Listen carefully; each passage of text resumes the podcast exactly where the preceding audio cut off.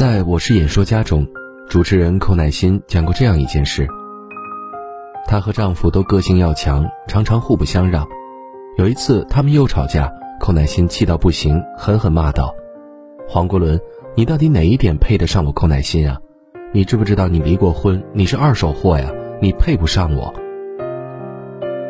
黄国伦愣住了，他说：“乃馨，有些话是不能说出口的，你知道吗？”然后默默地收拾好行李就走了。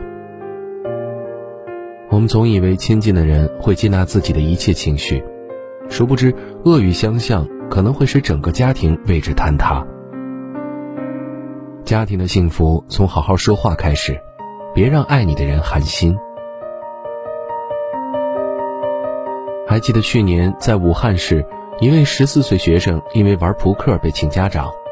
他妈妈到来之后，怒气冲冲，抬手就给了儿子两耳光。他下意识地用手挡，但是他妈妈并没有平息怒火，继续抬手戳儿子的额头。等到妈妈离开后，他默立了两分钟，突然爬上栏杆一跃而下。这个母亲可能只是想教训一下儿子，可没曾想到会导致这样的结果。归根结底，还是没把孩子的感受放在心里。很多时候，对待外人，我们总是礼貌客气，表现得很大度；而对待亲人，犯了错就要穷追猛打，不肯宽容一点儿。错误已经酿成，若只顾倾泻自己的情绪，而没有想到对方其实也在懊悔自责，结果只会是火上浇油，无异于解决问题。正如傅雷家书中的一句话：“理直也不要气壮，得理也要饶人。”对错并不是最重要的，一家人相处重要的是和和气气。多一份包容，少一份指责；多一份理解，少一份谩骂，离和谐美满也就不远了。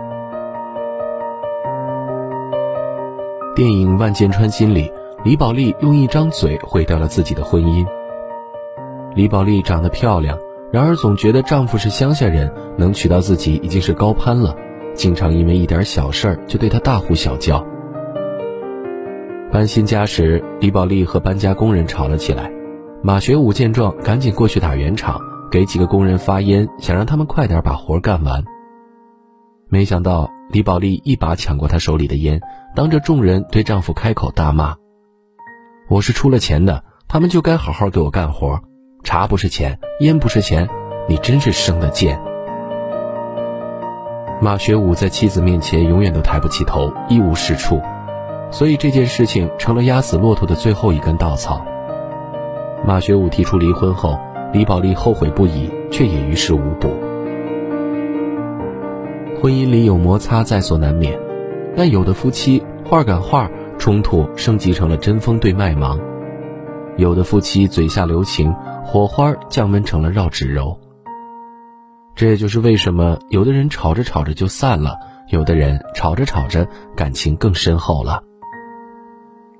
夫妻关系的杀手，很多时候并不是出轨家暴，而是在我痛苦难过时，你仍在不依不饶的指责。法国文豪巴尔扎克说的很好：，欲获得美满的婚姻，只需具有那种对于人类的缺点加以宽恕的友谊便够。遇事不责备。遇事多宽慰，才是关系的保鲜剂，感情才能更深厚绵长。有人说，幸福的家庭都是相似的，不幸的家庭各有各的不幸。生活中总会有犯错的时候，在不幸的家庭那里，总会选择一味的指责挑剔，却不知道家是讲爱的地方，情比理更重要。一个家最重要、最珍贵的，不是一时对错。而是真情。家和万事兴，家庭和睦，家人齐心，其利断金。即便再贫困，也必能发家致富。很认同一句话：所谓好的关系，都是源自一个人的包容和迁就，以及另一个人的适可而止。